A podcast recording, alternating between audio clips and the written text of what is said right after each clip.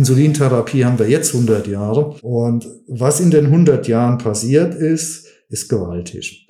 Dennoch sind wir noch weit davon entfernt, einen Diabetes, einen Typ 1 Diabetes oder einen Typ 2 Diabetes zu heilen. Das kriegen wir immer noch nicht hin. Sondern es sind immer noch Krücken, mit denen wir uns da bewegen, auch wenn diese Krücken sehr viel besser geworden sind, ohne Frage.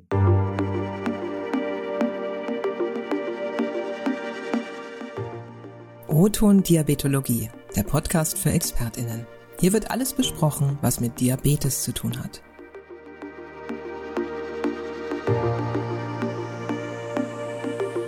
Wohin steuert die Diabetesforschung?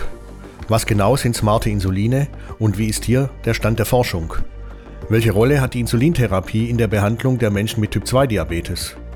Und welche Rolle spielen neue Wirkstoffe im Gewichtsmanagement der Menschen mit Typ-2-Diabetes und oder Adipositas?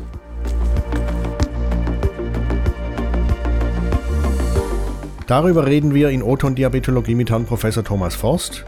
Er ist Arzt für Innere Medizin und Endokrinologie und er ist Geschäftsführer des CRS Studienzentrums Mannheim. Dort laufen viele Studien der Phase 1 zu Herz-Kreislauf-Erkrankungen, zu Diabetes, zu Fettleber, Übergewicht.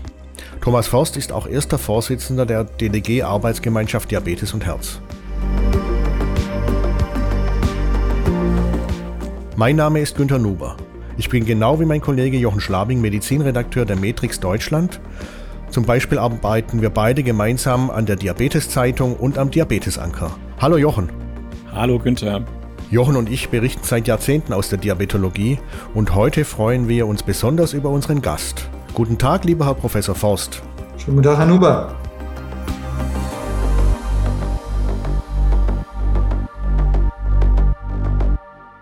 Guten Tag, lieber Herr Professor Forst. Wie geht es Ihnen und wo erreichen wir Sie denn? Ja, schönen guten Tag, Herr Nuber. Sie erreichen mich heute tatsächlich im Homeoffice.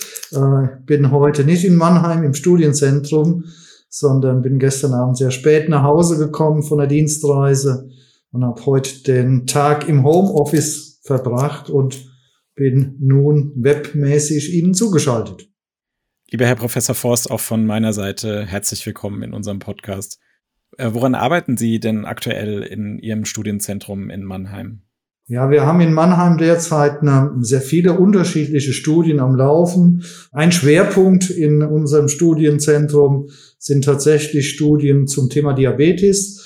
Zum Thema Adipositas sind sehr viele Studien derzeit aktiv. Hier ist sehr viel Spannendes in den letzten Jahren passiert äh, und sind auch noch sehr viele neue Substanzen, sehr viele neue Moleküle, die derzeit hier in klinischen Studien sind, die sehr vielversprechend sind. Aber auch Insuline sind nach wie vor ein Forschungsgebiet, in dem wir sehr aktiv sind. Und das Weitere, was uns immer sehr beschäftigt, sind auch Diabetes-Technologien, neue Geräte zur kontinuierlichen Glukosemessung, Closed-Loop-Systeme. Ähm, also insgesamt ist in der Diabetologie nach wie vor eine sehr, sehr große Forschungsaktivität. Nun hat Ihr Studienzentrum ja auch Dependancen in Kiel, in Berlin, in Wuppertal. Was ist denn Ihr persönlich liebstes Forschungsgebiet, wenn ich mal fragen darf? Insgesamt ist CAS sehr breit aufgestellt. Wir sind eben an den verschiedenen Standorten in unterschiedlichen Indikationen auch spezialisiert. Wir haben beispielsweise in Berlin ist das Thema Dermatologie ein ganz wichtiges, auch frauenärztliche Themen wie PCO oder Endometriose ist ein Schwerpunkt unserer Forschungsklinik in Berlin. Wir haben in Kiel einen Schwerpunkt im Bereich von Niereninsuffizienz oder Leberinsuffizienz. Und Mannheim, der Standort in Mannheim ist halt sehr fokussiert auf kardiometabolische Erkrankungen. Und dort in, in diesem Schwerpunkt habe ich mehr oder weniger mein ganzes medizinisches Leben verbracht. Und das ist natürlich so ein bisschen mein Lieblingskind. Und sagen Sie, also kardiometabolischer Bereich, da sind Sie ja auch in dem Bereich in der Deutschen Diabetesgesellschaft äh, erster Vorsitzender der Arbeitsgemeinschaft. Ist denn da aktuell so ein bisschen äh, etwas zu erwarten, von dem Sie denken, dass das sehr schnell schon auf den Markt kommt und Menschen mit Diabetes helfen kann? Ja, wir haben ja in den letzten Jahren sehr faszinierende Sachen erlebt. Also die letzten zehn Jahre Diabetologie waren ja so aufregend wie nie. Wir haben mit den SGLT2-Hämmern und den GLP-1-Rezeptoragonisten zwei Medikamentengruppen, die für den Typ-2-Diabetiker ja sehr viel mehr tun, als nur eine Glukosekontrolle zu gewährleisten.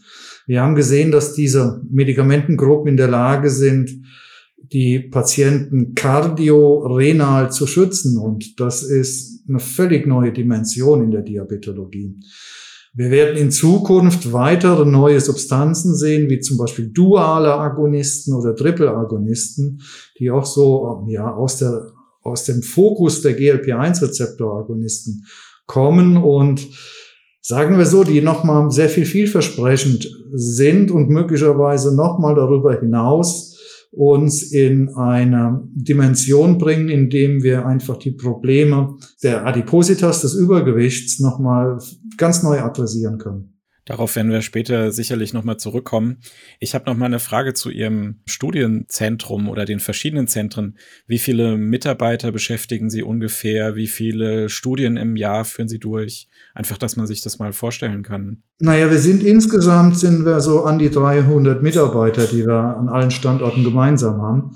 Wir haben 200 Betten an den verschiedenen Standorten wobei Mannheim der größte Standort ist mit an die 100 Betten, die wir dort für Übernachtungen haben. Und wir führen im Jahr sicher 50, irgendwas, es, es hängt noch ein bisschen immer von der Größe der Studien ab. Es dürften so insgesamt so sicherlich zwischen 50 und 70 Studien sein, die wir über alle Standorte verteilt äh, im Jahr durchführen. Sie haben jetzt gesagt, Sie haben Betten. Hm kommen wir mal auf zwei Schlagwörter, die jetzt häufig auftauchen. Digitalisierung, künstliche Intelligenz.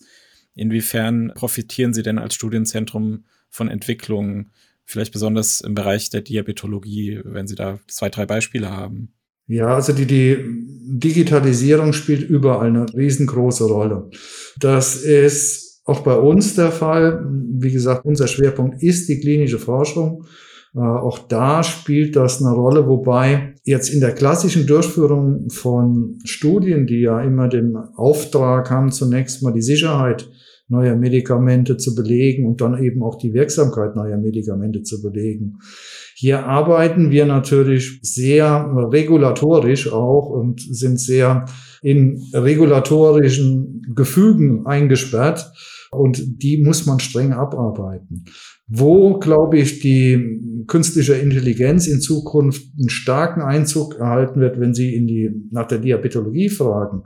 Ich glaube, das wird insbesondere im Bereich der Closed-Loop-Systeme, also der artifiziellen Pankreas-Situation, wo wir also einen Glukosesensor haben und eine Insulinpumpe und hier Algorithmen haben, mit denen wir die Insulinzufuhr steuern.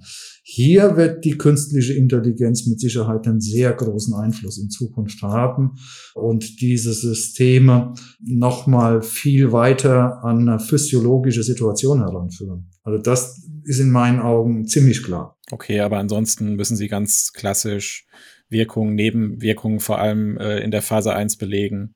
Ganz genau. Wir machen die frühe Phasen wir machen die First in Man nennt man das, also Erstanwendungen im Menschen mit Medikamenten, aber dann bis hin zu den Proof of Concept Studien, wie wir die nennen, wo wir dann eben schauen, wie viel Effekt hat ein Medikament auf den Blutzuckerspiegel, aufs Gewicht, auf Entzündungsparameter oder was auch immer. Und das ist, wie gesagt, alles sehr streng in Protokollen dann definiert, die wir wirklich mit jedem Patienten ja fast storisch abarbeiten müssen. Kann man in so einer frühen Phase auch von positiven, negativen Studien sprechen? Wenn ja, wie ist da so die Relation? Naja, es ist immer so, dass in der frühen Phase, wenn wir eben in die klinische Testung reingehen, äh, wir immer die Situation haben können, dass wir plötzlich unerwünschte Nebenwirkungen haben, die wir so nicht erwartet haben. Das sind in der Regel keine schwerwiegenden Sachen, aber Sachen, die einem dann doch überlegen lassen, ob das ein Medikament ist, was sinnvoll ist, dass es tatsächlich in ein Zulassungsverfahren eintritt.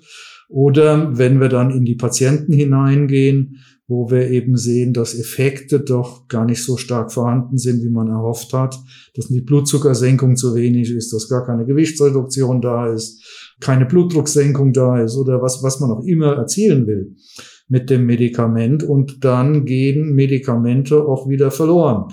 Äh, und werden aus der Forschung zurückgezogen. Das ist nicht unüblich.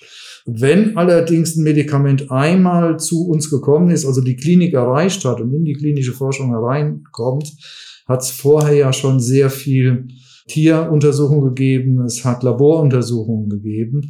Und der Großteil der Medikamente, die eben irgendwelche Nebenwirkungen haben oder nicht so wirken, wie sie sollen, fällt eigentlich vorher weg. Also wenn die uns mal erreichen, würde ich sagen, jedes zweite schafft es dann auch den Markt. Sie haben ja vorher schon verschiedene Wirkstoffklassen und auch den Typ-2-Diabetes benannt.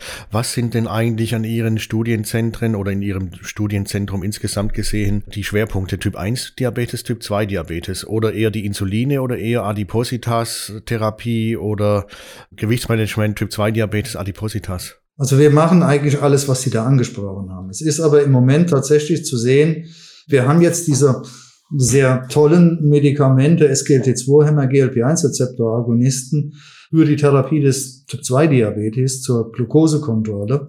Ich denke, da wird gar nicht mehr so viel passieren, denn das wird man kaum noch toppen können. Und es geht jetzt die Forschung im Hinblick auf Typ-2-Diabetes eben doch mehr in den Prädiabetes hinein. Es geht hinein in die Adipositas sehr stark. Hier sind sehr, sehr viele Komponenten äh, und sehr viele neue Medikamente in der klinischen Testung. Ein großes Thema in den letzten Jahren ist auch, und das nimmt auch sehr stark zu, ist die Leberverfettung, die sogenannte NASH oder NAFLD, die eine sehr große Rolle spielt. Und bei den Insulinen ist nach wie vor dann eine Entwicklung, dass man versucht, die Wirkprofile der Insuline noch physiologischer hinzubekommen und vor allem, dass man Insuline schafft, die eben Blutzucker abhängig wirken. Und das, Sie sprachen das schon kurz an, man nennt das auch die Smart-Insuline.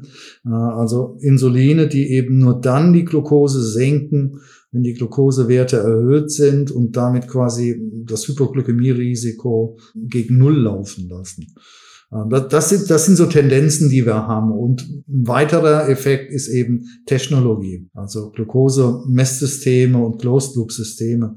Das ist auch ein Bereich, wo sehr viel Aktivität ist, wo wir auch sehr aktiv sind.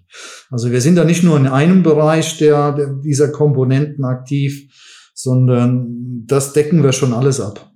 Wenn Sie jetzt sagen, smarte Insuline oder vielleicht auch andere Formulierungen, was sind denn aus Ihrer Sicht so die klinischen Situationen, wo unbedingt noch ja, ein Medical Need da ist für, für neue Insulinformulierungen? Wir müssen uns einfach mal darüber klar sein, dass wir in der Insulintherapie keineswegs perfekt sind. Wir haben zwar mittlerweile sehr schöne Langzeitinsuline, Basalinsuline, die über 24 Stunden wirken. Wir werden vielleicht in naher Zukunft haben Basalinsuline, die man einmal wöchentlich nur appliziert, die dann eine Woche lang den Basalinsulinspiegel uns aufrechterhalten. Und wir haben mit den schnell wirksamen Insulinanaloga äh, natürlich Insuline, mit denen wir den Mahlzeiteninsulinbedarf doch perfekter abfangen können. Das ist schon so. Aber wir haben in der Insulintherapie auch noch viele Nachteile und wir sind weit weg von der physiologischen Insulinsubstitution. Schauen Sie, die, die Bauchspeicheldrüse schüttet die Insulinmenge ins Kreislaufsystem aus, in die Pfadader und das streng glukoseabhängig. Und das hat zwei Effekte, die ja biologisch einfach perfekt sind. Die Blutzuckerspiegel sind immer in einem bestimmten Bereich, äh, weil diese Insulinfreisetzung eben glukoseabhängig ist, von der Glucose gesteuert wird. Wir haben geringes Risiko für Hypoglykämien und gehen normalerweise auch nicht über Glukosewerte nach einer Mahlzeit über 160 hinaus. 140, 160, höher geht's nicht. Das ist der eine Punkt. Ähm, der zweite Punkt ist, wir sezernieren eben ins Pfortadersystem das Insulin und haben dann zunächst mal eine Insulinwirkung an der Leber. Und dann in der Peripherie sind die Insulinspiegel bereits sehr viel niedriger. Das nennt man auch den äh, hepatoperipheren Insulinquotienten. Äh, wir spritzen aber, wenn wir Insulin substituieren, wir spritzen das Insulin ins subkutane Gewebe und von dort aus wird es absorbiert in die Blutbahn, äh, aber nicht glukoseabhängig, äh, zumindest bisher nicht. Und das bedingt, dass einfach dieses Insulin einfach immer weiter in, in die Blutbahn einströmt von dem subkutanen Depot, äh, völlig unabhängig, ob die Glukosewerte hoch oder niedrig sind. Dann eben haben wir immer zu viel oder zu wenig Insulin, was gerade absorbiert wird. Und das macht eben die, die Idee aus, dass wir vielleicht auch Insuline konstruieren können, die eben dann wirken, wenn hohe Werte sind, Glukosewerte, und nicht wirken, wenn die Werte gering sind. Und die ersten hatten tatsächlich diesen Ansatz, dass die Absorption aus dem Gewebe verändert wird, dass also nur absorbiert wird aus dem subkutanen Gewebe, wenn hohe Glukosewerte da sind. Das funktioniert gar nicht so schlecht. Zumindestens in Modellen und in Tierversuchen. Das Problem, was wir dabei immer wieder gesehen haben, ist, das sind bestimmte Peptide, an die das Insulin gekoppelt wird und die das dann freigeben, wenn die Glucose steigt, dass das häufig lokale Reaktionen gemacht hat und äh, man das nie wirklich, nie den Durchbruch geschafft hatte. Es gibt jetzt neue Technologien, die hochspannend sind. Das Insulin im Blut bereits in seiner dreidimensionalen Auffaltung verändert, je nachdem, wie die Glukosewerte sind. Also diese Insuline jetzt mal bildlich gesprochen, die klappen zusammen in dem Moment, wo eben die Glukosewerte niedrig sind und können dann mit einem Insulinrezeptor nicht mehr interagieren und können nicht mehr wirken. Und in dem Moment, wo die Glukosewerte dann ansteigen, klappt das Insulin wieder auf und kann dann wieder mit dem Insulinrezeptor interagieren und eine Wirkung ausüben. Also das sind diese smarten Insuline. Das sind so smarte Insuline, ganz genau. Das ist das, was man im Moment versucht und wo man eben sehr interessante Modelle hat, aber da sind wir noch ein Stück weg. Und den zweiten Ansatz haben wir immer noch nicht gelöst dann. Wir haben immer noch die Situation, dass wir eben diesen hepatoperipheren Insulinquotienten nicht nachbasteln können, äh, sondern bei, bei subkutanen Insulinapplikationen haben wir immer eine Insulinverteilung im Körper, dass die Konzentration überall gleich ist. Und wir stellen diesen hepatoperipheren Quotienten nicht mehr dar. Äh, und das könnte vielleicht über ein orales Insulin möglich sein, denn die Absorption aus dem Magen-Darm-Kanal geht auch in die Pfortader und dann haben wir tatsächlich wieder diesen hepatoperipheren Quotienten. Also da ist auch schon noch viel Aktivität da bei den Insulinen. Es sind noch viele Fragen offen, aber ich glaube, die, die größeren Forschungsaktivitäten sind im Moment tatsächlich eher im Übergewichts-, im Adipositas Typ 2, Prädiabetes und Leberverfettung, NASH-Bereich. Das ist das, wo wir sehr viel mehr Aktivität sehen zurzeit.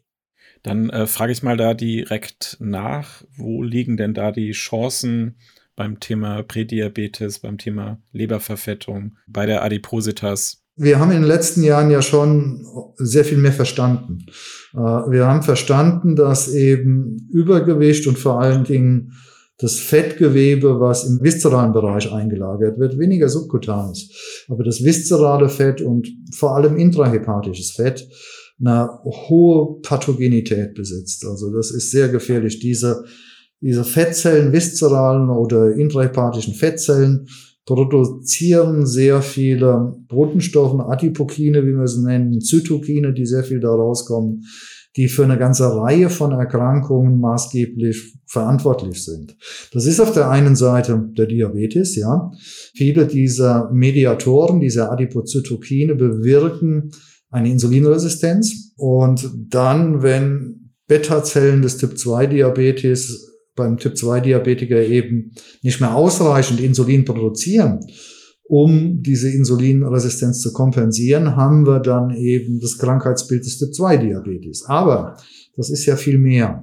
Wir haben sehr viele Mediatoren aus dem Fettgewebe, die maßgeblich für die Hypertonie mitverantwortlich sind, die maßgeblich für die Fettstoffwechselstörungen verantwortlich sind, die wir eben bei Adipösen und bei Typ-2-Diabetikern ganz charakteristisch sehen. Wir haben diese Inflammationsaktivierung durch das viszerale Fettgewebe und all dies zusammen macht eben das hohe kardiovaskuläre Risiko dieser Patienten aus für Herzinfarkte und für Schlaganfälle. Und von daher ist eben das, was wir im Moment adressieren, eben unabhängig eigentlich vom Diabetes. Wir versuchen, Medikamente zu entwickeln, die uns eben erlauben, Menschen, die an Übergewicht leiden, sie zu unterstützen, dass sie eben Übergewicht verlieren und vor allen Dingen dieses viszerale Fettgewebe, die Aktivität des viszeralen Fettgewebes reduzieren und damit eben viel gesünder sind. Nicht nur im Hinblick auf Diabetes, sondern im Hinblick auf ihr komplettes kardiovaskuläres Risikopotenzial. Wenn jetzt unsere Hörerinnen und Hörer äh, zum Beispiel auf den amerikanischen Diabeteskongress gehen oder auf die DDG-Frühjahrstagung, auf welche Wirkstoffgruppen oder Wirkstoffklassen oder Forschungsergebnisse können Sie denn achten im Hinblick auf diese Wirkstoffe, die Sie gerade genannt haben könnten, also Prädiabetes, Leberverfettung? Was sind da so die New Kids on the Block? Ja, also es spielen dort zum einen die GLP-1-Rezeptor-Agonisten eine große Rolle. Jetzt sind aber von den GLP-1-Rezeptor-Agonisten mit Ausnahme des Liraglutids und des Semaglutids keine Substanzen zugelassen zur Therapie jetzt des Übergewichts, also zur Therapie der Adipositas. Was wir aber wissen, ist, dass quasi alle GLP-1-Rezeptor-Agonisten eine Gewichtsreduktion unterstützen. Und wir wissen, dass die GLP-1-Rezeptor-Agonisten eben auch zur Reduktion des viszeralen und insbesondere des hepatischen Fettgewebes eben beitragen. Und das ist wahrscheinlich einer der Wirkmechanismen, warum wir eben auch die positiven kardiovaskulären Outcome-Studien gesehen haben. Jetzt sind aber diese GLP-1-Rezeptor-Agonisten sicher wunderbare neue Substanzen, die für den Diabetes super toll geeignet sind, die wir erwähnten schon auch einen gewissen kardialen und renalen Schutz für die Patienten bedeuten. Aber die Gewichtsreduktion ist doch eher nicht so wahnsinnig groß, die man mit den GLP-1-Rezeptor-Agonisten sieht. Und man hat jetzt eben sogenannte duale oder auch Triple-Agonisten eben entwickelt.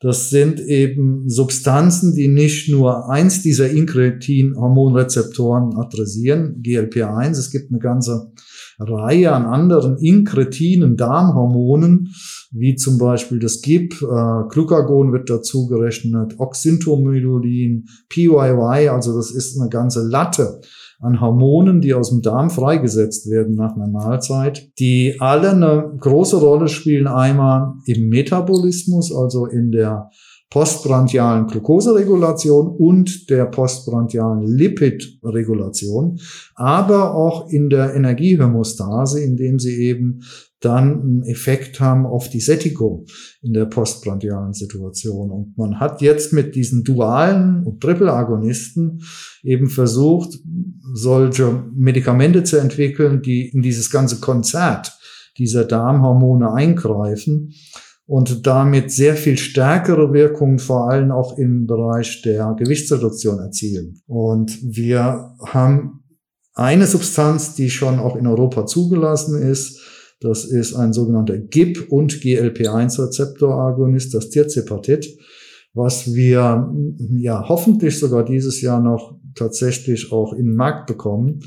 Und die klinischen Studien, die wir zu diesem dualen Inkretin-Agonisten gesehen haben, die haben nochmal eine ganz andere Dimension im Hinblick auf Gewichtsreduktion und im Hinblick eben auf diese fettassoziierten Veränderungen. Und da erwarten wir viel. Und ja, das ist der erste, den wir da sehen, aber ich glaube, das, was da eigentlich passiert ist, es geht da gerade eine Tür auf, die uns nochmal in eine ganz, ganz andere Dimension führt äh, in der Therapie des Übergewichts und des Typ-2-Diabetes. Wir sehen jetzt Effekte mit Medikamenten, die können sich mit der bariatrischen Chirurgie vergleichen, ohne dass wir Menschen operieren müssen und ihnen den Darm und den Magen verstümmeln. Naja, man hat jetzt gerade auf dem Internistenkongress, auf dem großen hier in Wiesbaden, den Terminus Game Changer gehört. Ja, das ist Ihnen natürlich geläufig alles. Man hört schon heraus Ihre Begeisterung für die Forschung und für die viele Erfahrung, die jahrzehntelange entscheidende Erfahrung.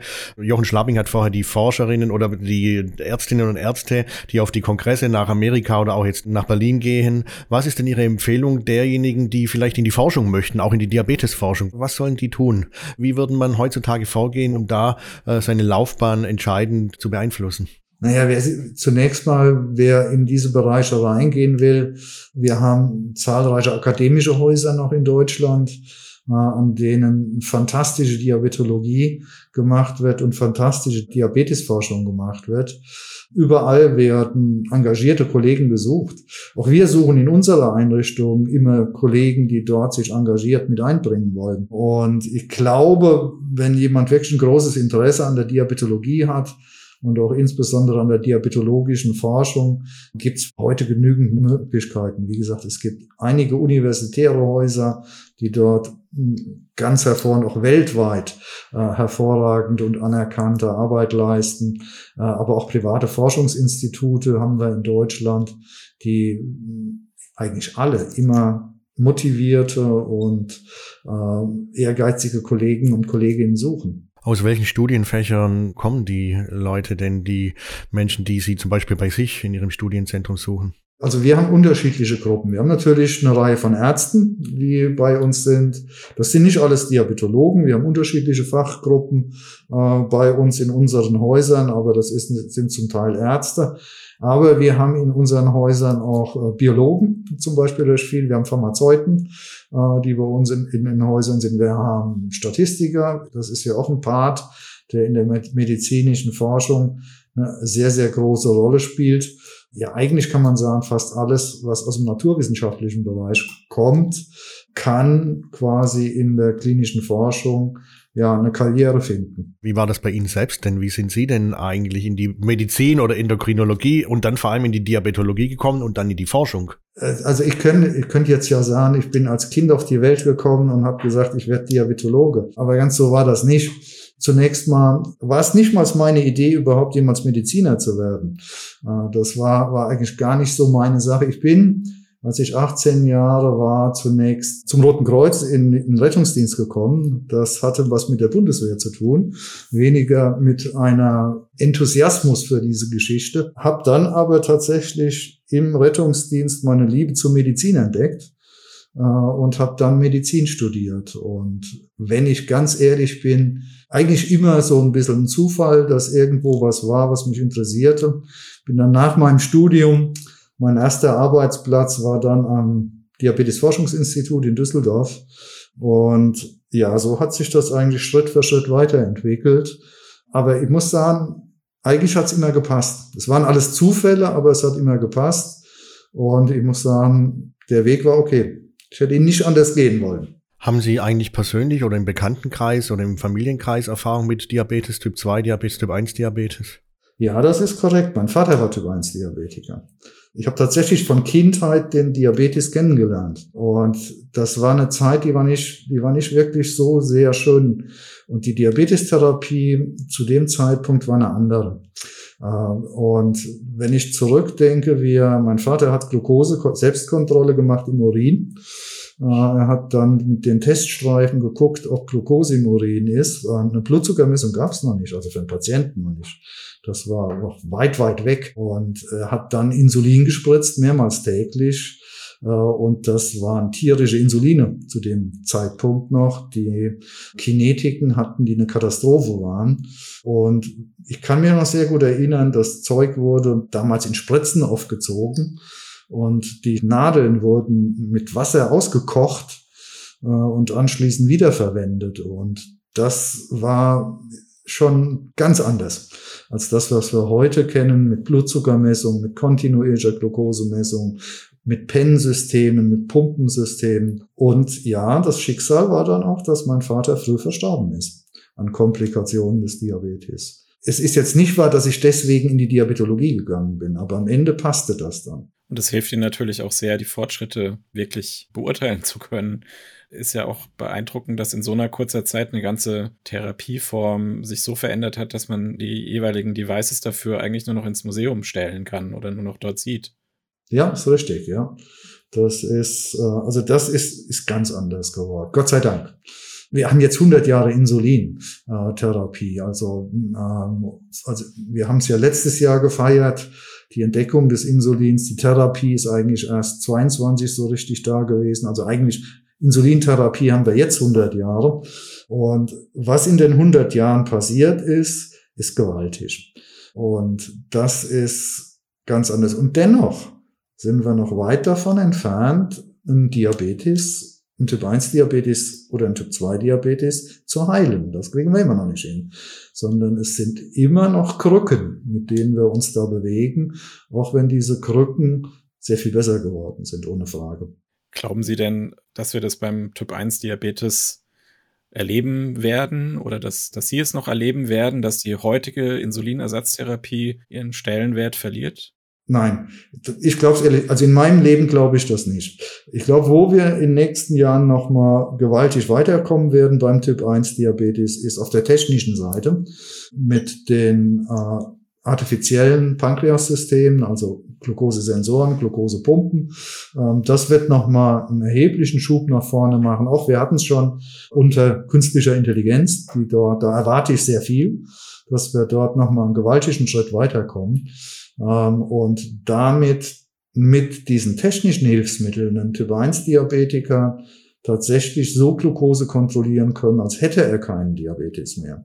Aber er braucht dafür diese technischen Hilfsmittel. Dass wir jetzt Inseln transplantieren, dass wir tatsächlich den Diabetes biologisch wegbekommen, das sehe ich in den nächsten Jahren nicht und ich glaube, das werde ich auch nicht mehr erleben. Und wie schätzen Sie die Insulintherapie beim Typ-2-Diabetes ein? Vielleicht haben Sie da ja eine andere Sichtweise als die nationale Versorgungsleitlinie, die das Insulin natürlich vor zwei Jahren anders positioniert hat, als das in der Vergangenheit der Fall war. Ja, nein, ich glaube, das ist absolut korrekt. Wir haben eben jetzt Medikamente, SGLT2, GLP1, wir haben schon viel drüber gesprochen, die eben beim Typ-2-Diabetes eine Glukosekontrolle machen die eher unterstützen bei der Gewichtsreduktion des Typ-2-Diabetes und, und das ist das Entscheidende, die eben jetzt doch in vielen Studien beweisen konnten, dass sie eben mehr als Blutzucker senken und eben Herz und Nieren schützen bei den Typ-2-Diabetikern.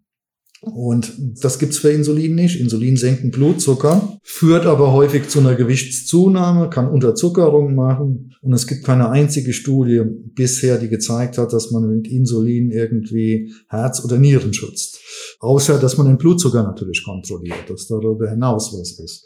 Von daher denke ich, ist die Aussage schon korrekt und die Empfehlung, dass wir Insuline dann einsetzen, wenn wir mit den anderen Medikamenten die Glukosekontrolle nicht mehr schaffen.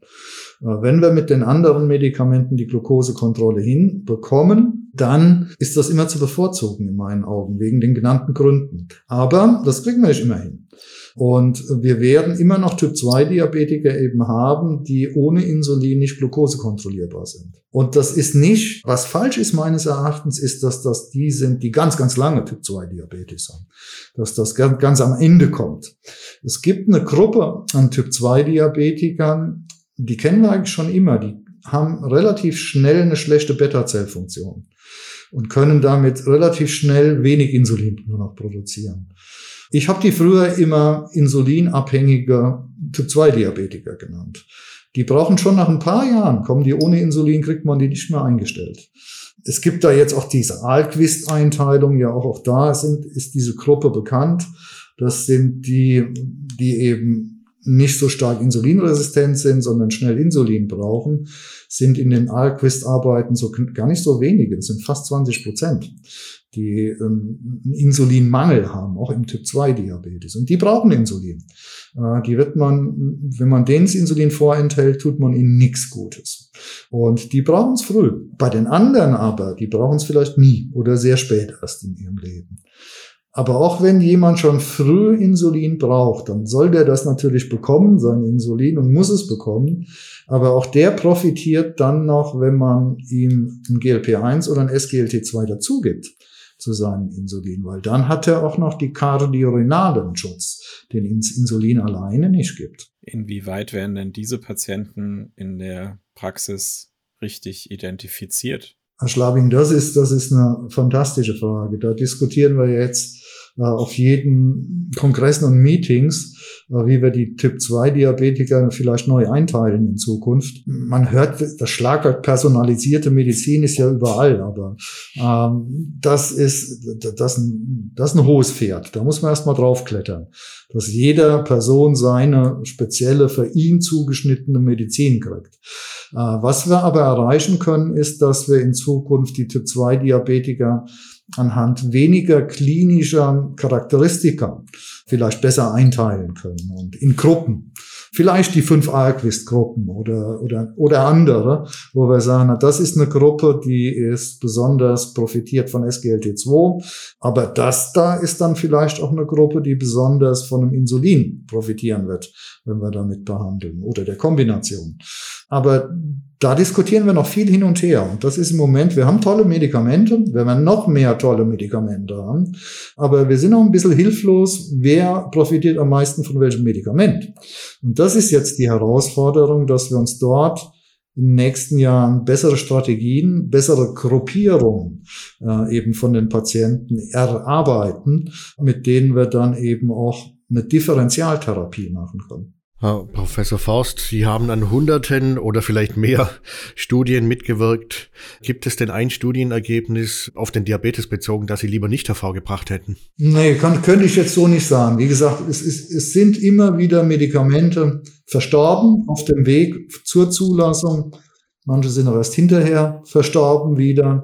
Aber ich könnte jetzt nicht sagen, dass es, dass es irgendein Medikament irgendwann mal dabei war, oder wir dabei waren, wo ich sagen würde, äh, das hätte ich lieber nicht gemacht. Es gibt Highlights, äh, wie gesagt, bei denen wir dabei waren und es gab weniger Highlights. Das ist schon klar. Aber ich könnte nicht sagen, dass ich irgendwas bereuen würde, dass ich mal in irgendeinem Medikament mitgearbeitet habe, wo ich hinterher sage, Mensch, hättest du das besser gelassen. Umso besser. Also anders formuliert, auf welches Ergebnis sind Sie denn besonders stolz? Ja, das gibt viele. Es, es sind, wir waren an vielen Entwicklungen im Inkretin-Bereich mit beteiligt. Wir haben, haben dort sehr viel mitgearbeitet. Das war toll. Das war eine neue Ära. Äh, ich würde sagen, ich würde das anders sagen. Ich würde sagen, ich mache jetzt über 30 Jahre Diabetes und Diabetesforschung. Die ersten 20 Jahre waren langweilig. Da haben wir uns gefreut, wenn es mal einen neuen Insulinpen gab oder wenn das Blutzuckermessgerät ein bisschen weniger Blut gebraucht hatte. Und damit sind wir über die Kongresse gezogen. Aber was in den letzten zehn Jahren passiert ist, ist atemberaubend und hat eigentlich alles Spaß gemacht. Herr Professor Forst, wer so viel forscht im Alltag, der sollte, der muss ja auch irgendwie entspannen. Wie gelingt es Ihnen denn ähm, persönlich besonders gut zu entspannen? Also es ist tatsächlich, ich arbeite sehr viel, ich arbeite auch sehr gerne und mich fasziniert meine Arbeit. Aber natürlich arbeite ich nicht nur. Auch ich bin jemand, der dann gewisse Freizeitaktivitäten äh, eben hat. Ich versuche relativ viel Sport zu machen. Ich gehe in, in die Muckibude, ins Gym. Ich hasse es, wenn ich hingehe. Äh, wenn ich wenn ich es hinter mir habe, ist es okay. Und das versuche ich zwei bis dreimal die Woche zu machen und ich spiele Tennis. Das sind so die beiden Sportarten, die ich betreibe und ansonsten freue ich mich mit meiner Familie im Urlaub oder gehe gerne essen. Also das hört man ja relativ häufig in der Diabetologie, ist ja auch gut so, dass die Menschen dort, also ganz vor kurzem haben wir es von der äh, Sandra Schlüter gehört, also dass man sehr gerne arbeitet und dass man auch sehr gerne sich da voll reinwirft, auch abends um 20 Uhr noch. Schauen Sie auch mal einen Film an oder haben Sie einen Lieblingsautor? Also ich schaue schon auch mal Filme an. Ich war früher Science-Fiction-Fan, habe da immer sehr viel gesehen und einer meiner Lieblingsfilme ist Avatar. Sowohl der erste als auch der zweite, die sind beide sehr wunderschön geworden. Das ist, das ist was, was ich mache. Lesen, muss ich leider gestehen, tue ich sehr wenig. Wenn ich lese, lese ich tatsächlich mehr oder weniger Fachliteratur äh, und Publikationen und das sogar im Urlaub ich kann mich gar nicht erinnern, wann ich das letzte Mal ein Buch gelesen habe, was eben nicht aus der Fachliteratur ist. Ist eigentlich schade, aber es ist tatsächlich so. Wenn ich lese, lese ich eher tatsächlich Fachliteratur. Das sind gute Nachrichten für Menschen, die Diabetes haben. Man hört es ja so ein bisschen in ihrer Sprachfärbung, sage ich mal, dass sie Rheinland-Pfalz äh, sehr verbunden sein könnten. Ja. ja, was mögen Sie denn vielleicht besonders an Rheinhessen oder an den Pfälzern? Ja, also ich, ich bin tatsächlich, ich komme aus Rheinland-Pfalz von Anfang an. Ich bin ursprünglich eigentlich Westerwälder gewesen, äh, bin aber dann quasi zum Studium schon nach Mainz gekommen, war dann quasi lange Jahre in Mainz im Medizinstudium, nicht ganz bis zum Schluss. Bin dann aus privaten Gründen später nach Köln und habe das Studium in Köln abgeschlossen und habe dann, wie gesagt, am DFI in, in Düsseldorf zunächst angefangen als Assistent, bin dann aber nach zweieinhalb Jahren in Düsseldorf wieder zurück nach Mainz und bin dort dann knapp zwölf Jahre an der Uniklinik lehre immer noch an der Uniklinik äh, Endokrinologie. Ja, und was mag man an Rheinland-Pfalz? Rheinland-Pfalz ist ein wunderschönes Land. Es gibt landschaftlich sehr schöne Ecken. Ich liebe Mainz. Bin in Mainz auch im Karneval aktiv. Sind Sie bei der Ranzengarde oder wo? Nein, ich bin bei der Physilia-Garde. Ah, okay. Nehmen wir mal eine Überschrift in der Diabeteszeitung, eine künftige Überschrift in der Diabeteszeitung, die beginnt so und Sie würden sie vielleicht zu Ende führen. Thomas Forst und sein Team entdecken Punkt, Punkt, Punkt. Also schön wäre es, wenn wir entdecken könnten, wie wir Typ 2 oder Typ 1 Diabetes tatsächlich heilen. Aber ich fürchte, es bleibt ein Wunsch. Lieber Professor Forst, herzlichen Dank für dieses wirklich freundliche und auch sehr tief blicken lassende Gespräch. Es war sehr angenehm für uns und herzlichen Dank für den Einblick in die Diabetesforschung. Vielen Dank. Also auch von meiner Seite ganz herzlichen Dank. Wir hätten noch sehr, sehr viele Fragen mehr stellen können. Äh, vielleicht hat man es gemerkt, dass wir manchmal an uns halten mussten. Wir hätten noch ganz viele Nachfragen stellen können. Wir werden möglichst viele Informationen in die Shownotes stellen, auch zu Ihrem Institut. Vielen herzlichen Dank, dass Sie bei uns zu Gast waren. Ja, vielen Dank für die Einladung. Tschüss. Das war O-Ton Diabetologie, der Podcast für Diabetes-Expertinnen und Experten. Unser Dank geht an unsere Kolleginnen Anna Romalis und Christian Duda aus dem Digitalteam sowie Gregor Hess aus der Redaktion. Bis bald, sagen Jochen Schlabing und Günter Nober.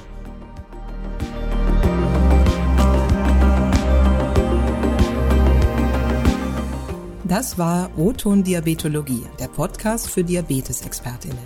Dieser Podcast richtet sich an Diabetesteams sowie Medizinstudierende und Interessierte.